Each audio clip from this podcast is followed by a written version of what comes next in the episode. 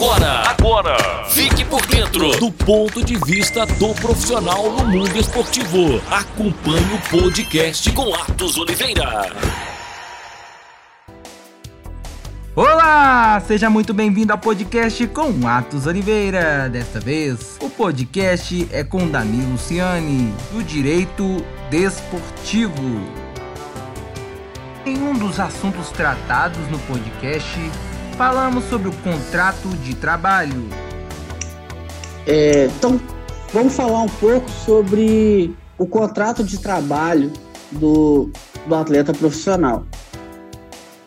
Ele se assemelha um pouco com, um contrato de trabalho convencional, mas tem as suas peculiaridades.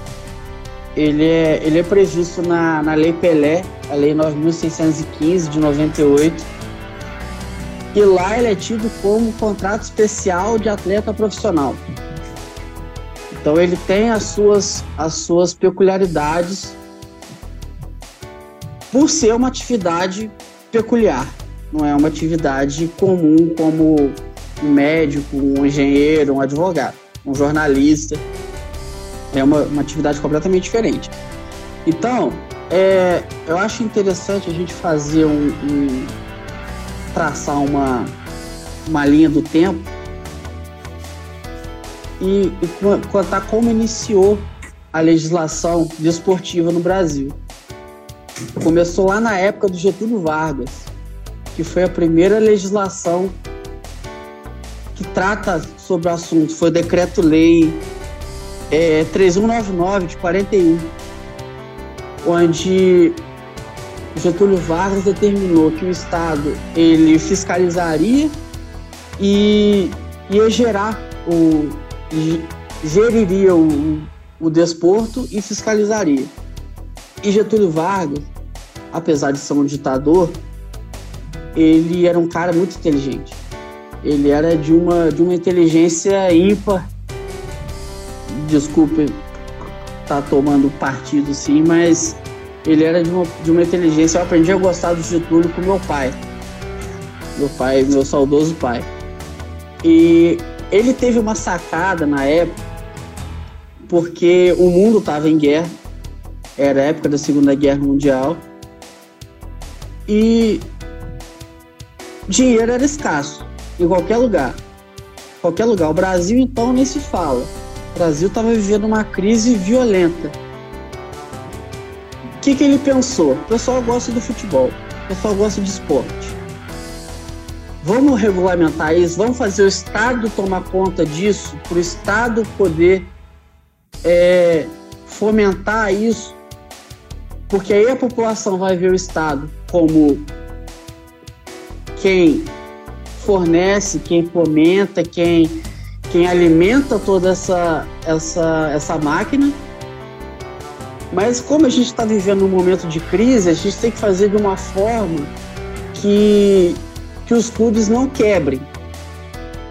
Danilo também falou sobre problema relacionado de jogadores com clubes em tempos antigos. Ah, você vê muitas pessoas mais velhas falando, ah, porque o fulano, o Zico tinha amor à camisa, Roberto Dinamite tinha amor à camisa, Pelé tinha amor à camisa, o Reinaldo do Atlético tinha amor à camisa. Será que esses caras nunca pensaram em sair de seus clubes? Aquele vínculo desportivo que a gente falou lá atrás, que veio com o caso do Bosman, que desconstruiu tudo isso. Depois que eu comecei a estudar, que eu comecei a pensar, ah, porque eu, eu sempre falava, ah, não, porque antigamente tinha amor à camisa. O cara ele ia jogar porque ele gostava do clube. Não, às vezes ele ia jogar porque não tinha outra coisa, não tinha, outro, não tinha como sair. O clube queria que ele ficasse. O clube amarrava ele lá. Hoje, se o cara não quer jogar mais aquele clube, ah, não estou satisfeito aqui, vou parar de jogar. O cara para de jogar. O cara não joga, ele força uma rescisão. Aí o clube do, também não está querendo pagar a multa do cara e vai empurrando o cara com a barriga até o final do contrato, empresta ele para outro clube, ah, paga metade do salário dele aí, eu pago outra metade, tudo certo. É o que acontece, é, mete uma opção de compra aí, você, você fica. O clube, se, se, o clube quiser exercer a opção de compra, ele exerce, se não quiser, ele volta, fica aí encostado até o final do contrato, depois que acabar o contrato, você vai embora e vai seguir sua vida. Nilo também falou sobre o embrólio envolvendo a Portuguesa e o Fluminense para o descenso em 2013 da equipe lusitana. Igual você citou o Fluminense subir da Série C para a Série A, que foi na, na Copa João Avelange em 2000. Cara, aquilo ali foi uma jogada de cartola de, de, de clube. Um, dos principais responsáveis por aquilo foi um cara chamado Eurico Miranda, que foi um, um dirigente carioca que o cara até no último dia de vida dele achava que o futebol era você ganhava no, no, no tapa, no grito. Entendeu? Não é assim. Na época funcionava, hoje, hoje mudou muito. E o caso da portuguesa, cara, ficou evidente. Aquilo ali não teve muita. não tinha muito o que, o que discutir. A portuguesa, e um dos maiores erros da portuguesa foi justamente ter ido para a justiça comum porque a justiça desportiva ela é ela é exclusiva, né? Na, na Constituição fala que a, a justiça desportiva você só pode ir para a justiça comum se tiver esgotado todas as, as possibilidades de você resolver o problema na justiça desportiva. E a portuguesa já foi, parece que não, não esgotou todas as, as, as possibilidades dentro da justiça desportiva, porque ali aquilo ali era um caso meramente desportivo. A portuguesa escalou um atleta que estava suspenso. Isso é caso para justiça desportiva, STJD Rio de Janeiro. Não tem que discutir, não tem que levar isso para terceira vara civil de, de Pindamonhangaba, entendeu? Eles não têm competência para poder julgar isso. Isso é justiça desportiva. Um atleta que entrou com mais força do outro, tomou um cartão vermelho, é justiça desportiva. a justiça desportiva, ela trata de coisas inerentes ao jogo. O advogado também citou os direitos importantes dentro do cenário futebolístico: o direito de arena e o direito de imagem. O, o, direito de imagem, na verdade, ele é previsto também na Lei Pelé. Direito de imagem direito de arena.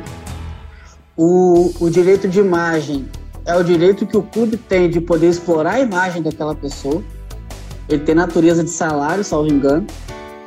Então, quando os atletas pedem, não, não pedem à toa.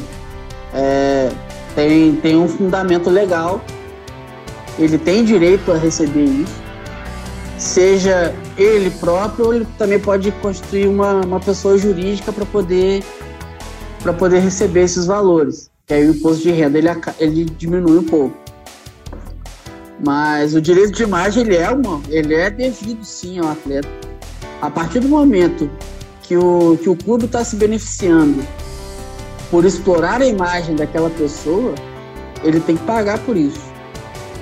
Imagina só, o, a Juventus explorar a imagem do Cristiano Ronaldo, que é o Cristiano Ronaldo, e não vai pagar nada? É, é a mesma coisa você ter uma empresa, você chamar o, Messi para fazer uma propaganda para você e falar, ai Messi, valeu. Ah, você vai pagar? Não, não, vou te pagar não. Você vai fazer propaganda para mim aqui, te pago só o valor do contrato. Você tem que pagar, é a imagem do cara.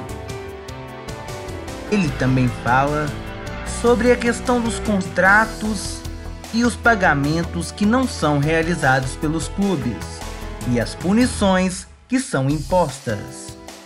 Eu concordo com isso, porque eu acho que a única forma do clube seguir as, as normas, seguir o que está convencionado no contrato, no contrato de trabalho, seja ele qual for o contrato de patrocínio, a única forma que eu vejo do clube fazer isso é sofrendo sanção desportiva. Porque quantas vezes a gente já viu o clube sofrer sanção pecuniária e beleza, fica por isso mesmo, daqui a cinco anos caduca e passou. Agora, a partir do momento que o clube começa um campeonato com seis pontos negativos, porque ele não pagou uma negociação que ele fez com determinado clube, com determinado atleta, isso força os outros clubes a fazer da forma correta. Porque se os outros clubes fizeram da forma correta, por que, que ele fez errado e também vai continuar, vai começar o campeonato com os mesmos pontos, com a mesma quantidade de pontos? Entendeu? Isso faz os outros clubes olharem também e falar assim, pô, o cara não, cumpriu o que ele acordou com, com outro, outro clube e ele começou o campeonato com menos seis pontos. A chance de recuperar esses seis pontos depois é muito pequena. Você viu o caso do Cruzeiro. Este foi mais um podcast do Atos Oliveira. Com Oliveira, Atos Oliveira, você acompanhou o ponto de vista, ponto de vista. Do profissional no mundo esportivo.